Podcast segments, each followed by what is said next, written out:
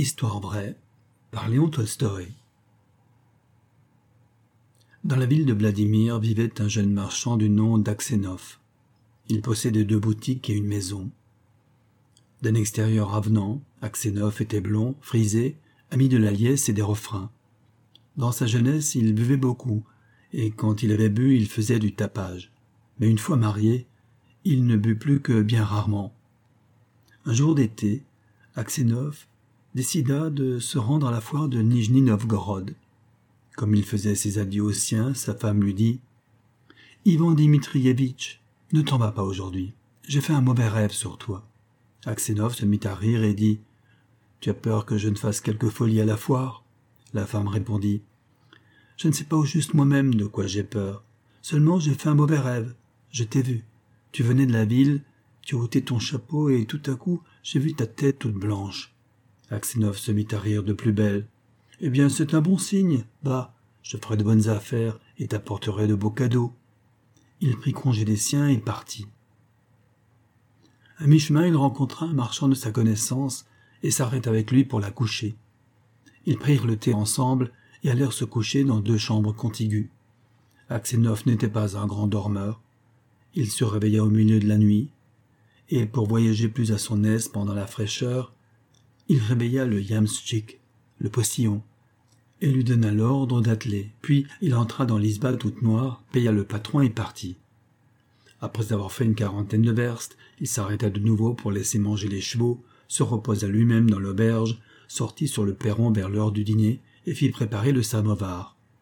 Il prit une guitare et se mit à jouer. Tout à coup arrive une troïka avec sa sonnette, un tchinovnik, un fonctionnaire de l'État, en descend avec deux soldats, s'approche d'Aksenov et lui demande qui il est et d'où il vient. Aksenov s'exécute et l'invite à prendre le thé avec lui.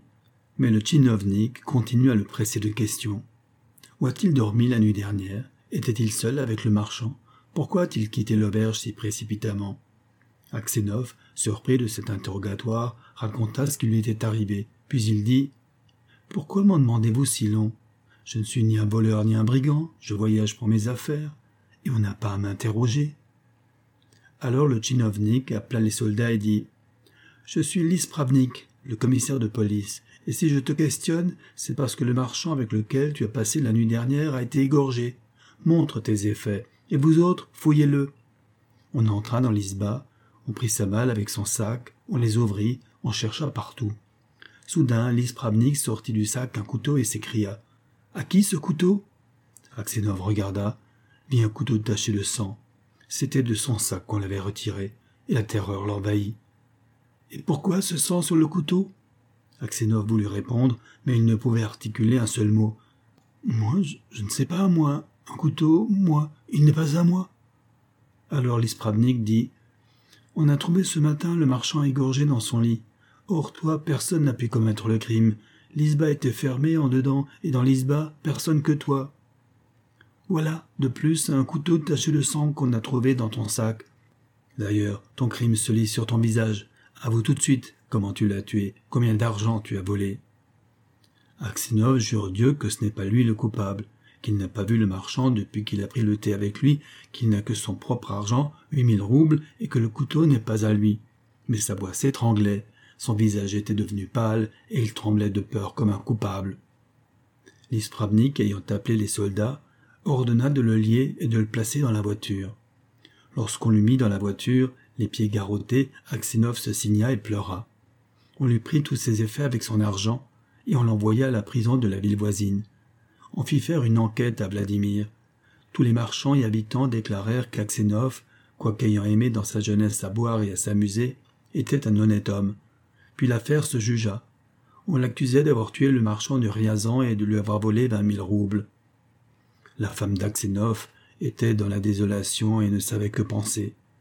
Ses enfants étaient tout petits. L'un d'eux tétait encore. Elle les prit tous avec elle et se rendit dans la ville où son mari était emprisonné. D'abord, on lui refusa de voir son mari, puis, sur ses instances, on le lui permit. En l'apercevant dans son costume de la prison, enchaînée, confondue avec des brigands. Elle tomba par terre et ne put, de quelque temps, revenir à elle. Puis elle posa ses enfants auprès d'elle, s'assit à côté d'Aksenov, lui rendit compte des affaires du ménage et lui demanda le récit de tout ce qui lui était arrivé.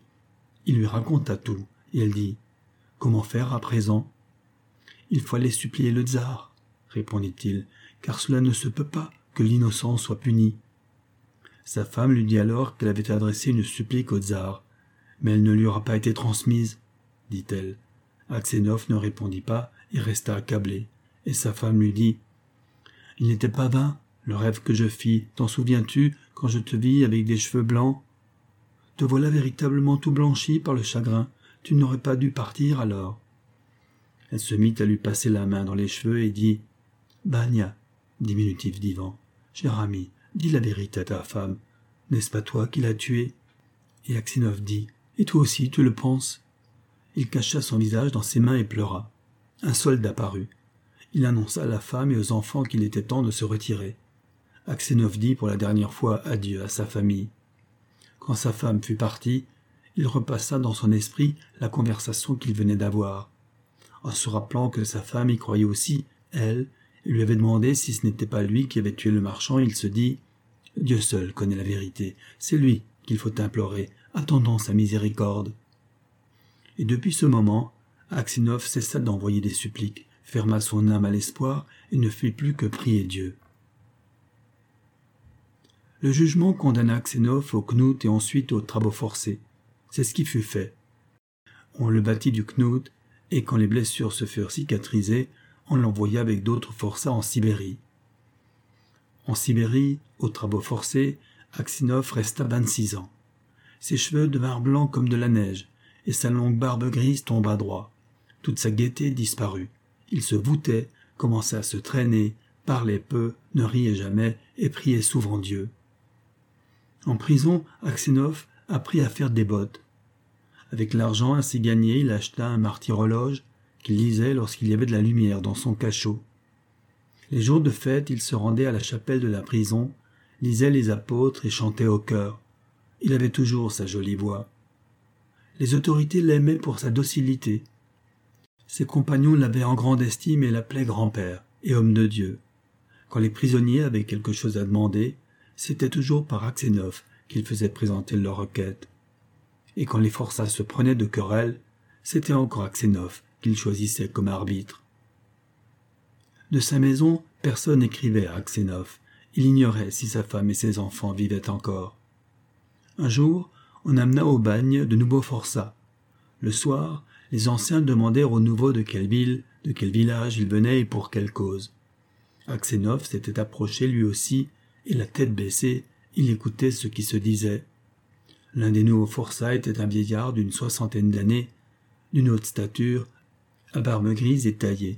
Il racontait les motifs de sa condamnation. C'est ainsi, mes frères, disait-il. On m'a envoyé ici pour rien. J'ai dételé un cheval d'un traîneau, on m'a saisi en disant que je volais, et moi j'ai dit je ne voulais qu'aller plus vite. Vous voyez bien que j'ai lâché le cheval. D'ailleurs, le yamchik est mon ami. Il n'y a donc pas délit. Non, me dit-on, tu l'as volé. Et il ne savait ni où, ni quand j'avais volé. Certes, j'avais commis des méfaits qui auraient dû me conduire ici depuis longtemps. Mais on ne put jamais me prendre sur le fait. Et aujourd'hui, c'est contre toute loi que le me déporte ici. Mais attendons. J'ai déjà été en Sibérie, mais je n'y suis pas resté longtemps. Et d'où viens-tu? demanda l'un des forçats. Je suis de la ville de Vladimir. Je suis un Meschanine, un petit bourgeois, un boutiquier, de cette localité. Je m'appelle Makar, et du nom de mon père, Semyonovitch. Aksinov leva la tête et demanda Eh, Semyonovitch, n'as-tu pas entendu parler à Vladimir Laville des marchands Aksenov Vivent-ils encore? Comment donc? Mais ce sont de riches marchands, quoique leur père soit en Sibérie. Il aura sans doute péché comme nous autres. Aksenov n'aimait pas parler de son malheur, il soupira et dit C'est pour mes péchés que je suis au bagne depuis vingt-six ans. Makar Semyonovitch demanda Et pour quel péché? C'est que je le méritais, répondit simplement Aksenov. Il ne voulut rien dire de plus, mais les autres forçats, ses compagnons, racontèrent au nouveau pourquoi Aksenov se trouvait en Sibérie, comment, pendant le voyage, quelqu'un avait assassiné un marchand et placé dans les effets d'Aksenov un couteau taché de sang, et comment, à cause de cela, on l'avait injustement condamné. En entendant cela, Makar Semyonovitch jeta un regard sur Aksenov, frappa ses genoux avec ses mains et s'écria Oh Quel prodige! Voilà un prodige! Ah, tu as bien vieilli, petit grand-père! On lui demanda pourquoi il s'étonnait ainsi, où il avait vu Aksenov, mais Makar ne répondit pas, il dit seulement Un prodige, frère, que le sort nous ait réunis ici. Sur ces mots, Aksenov jugea que cet homme devait être l'assassin et lui dit As-tu déjà entendu parler de cette affaire, Semyonovitch Ou bien m'as-tu vu ailleurs qu'ici? Comment donc? J'en ai entendu parler. La terre est pleine d'oreilles. Mais il y a déjà bien longtemps que cette affaire est arrivée. Et ce qu'on m'en a dit, je l'ai oublié, dit Makar Semyonovitch. Peut-être as-tu appris qui a tué le marchand? interrogea Aksenov. Makar se mit à rire et dit Mais celui dans le sac duquel on a trouvé le couteau, c'est sans doute lui qui a tué. Si c'est quelqu'un qui a placé le couteau dans tes effets, pas surpris, pas voleur. Et d'ailleurs, comment aurait-il pu placer le couteau dans ton sac? Tu l'avais à ta tête, tu aurais entendu. En entendant ces paroles, Aksenov vit bien que c'était ce même homme qui avait tué le marchand. Il se leva et s'en alla. Toute cette nuit, Aksenov ne put dormir. Il tomba dans un accablement profond.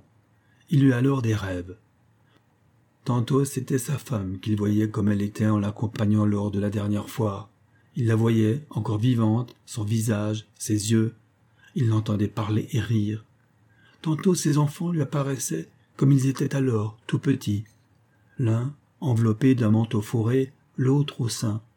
Il se revoyait lui-même comme il était alors, gai, jeune, assis et jouant de la guitare sur le perron de l'auberge où il avait été arrêté il se rappelait la place infamante où on l'avait fouetté, et le bourreau, et la foule tout autour, et les fers, et les forçats, et ses vingt-six ans de prison.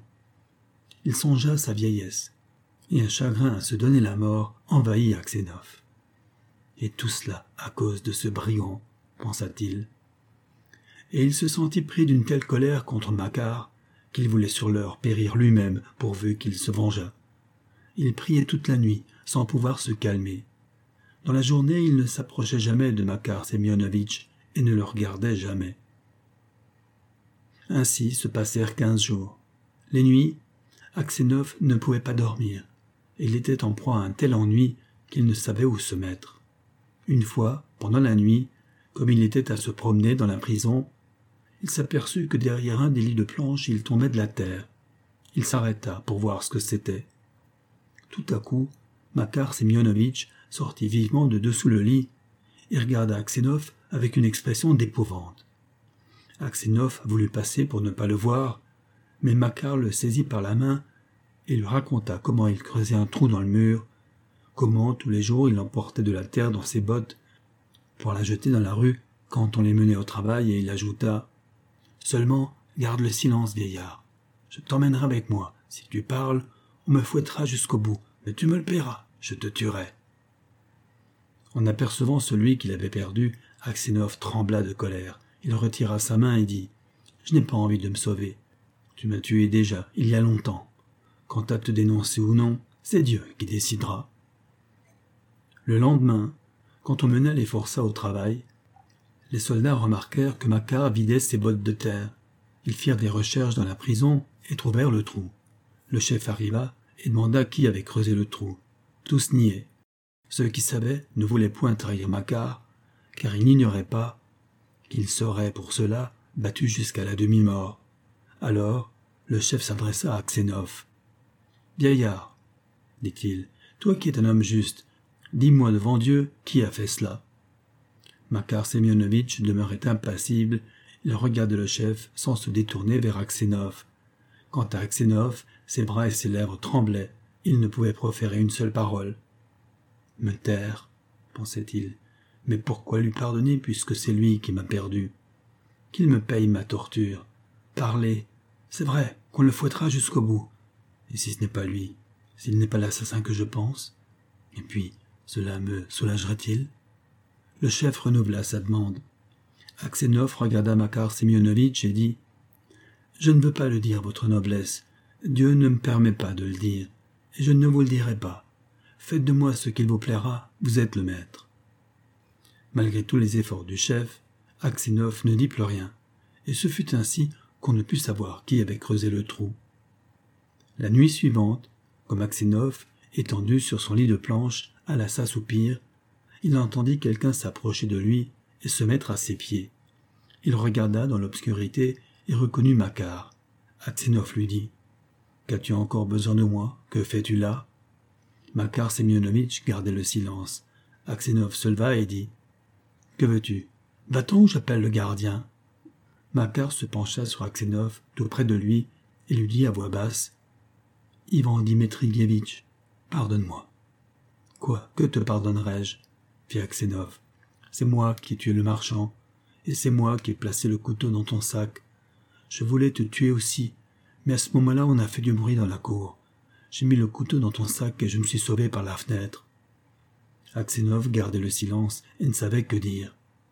Makar Semyonovitch se laissa glisser du lit, se prosterna jusqu'à terre et dit Ivan Dimitrievitch, pardonne-moi, au nom de Dieu, pardonne-moi. Je vais déclarer que c'est moi qui ai tué le marchand. On te rendra ta liberté et tu retourneras chez toi. Et Aksenov dit Cela t'est facile à dire, mais moi j'ai trop longtemps souffert ici. Où irai-je à présent?